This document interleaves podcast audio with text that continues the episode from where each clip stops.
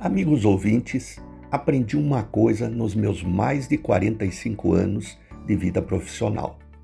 90% dos empregados das empresas brasileiras são medianos. É isso aí. Somente 10% fazem a diferença. A maioria cumpre rotinas burocráticas, fica aguardando o ponteiro do relógio girar, desesperado para acabar o dia e ir embora. Fazem só o feijão com arroz são pessoas que vão para o trabalho com o corpo, mas deixam seus corações do lado de fora. Ah, como seria fantástico se fosse o contrário! Que a grande maioria fizesse a diferença, que tivesse motivação, entusiasmo, sonhos e metas. Que fizessem do trabalho muito mais do que uma tarefa, mas uma expressão da sua personalidade.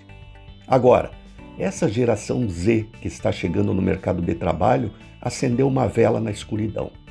São jovens profissionais motivados mais por desafios, por inovação, por realização do que por dinheiro ou estabilidade. Têm coragem para correr atrás do que os empolga.